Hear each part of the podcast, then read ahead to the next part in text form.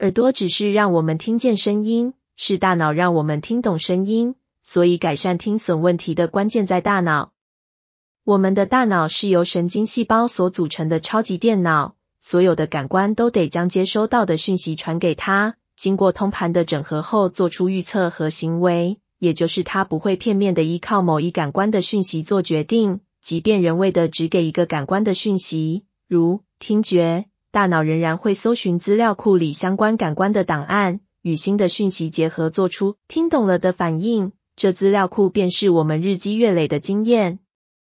这部生物电脑除了有超大容量的资料库，还内建了强大的学习功能，会自动修正、调整建档的资料，也会随着想法、经验、注意等重新配置串联的网路，让学习更有效。这些自动学习的本能，需要在出生后被环境中的成人启动，才能继续发展出一辈子都受用的能力。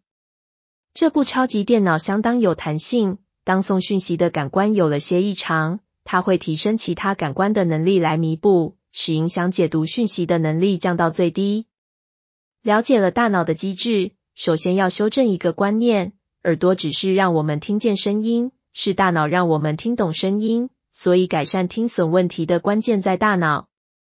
因着大脑的发展，不同年龄发生听损。所引发和要预防的问题也不同。对于听损婴幼儿而言，大脑的各种功能正在发展，需要丰富的多感官经验，才能发展出强大的整合和学习能力。对于大脑已有相当发展的听损者，如何将辅具的新声音融合在旧有经验中，让大脑重组产生适应式学习的重点。对于大脑已开始退化的听损长者，如何应用就有认知？发展沟通策略和提升参与活动的动机来延缓老化，便是听觉赋能要强调的重点。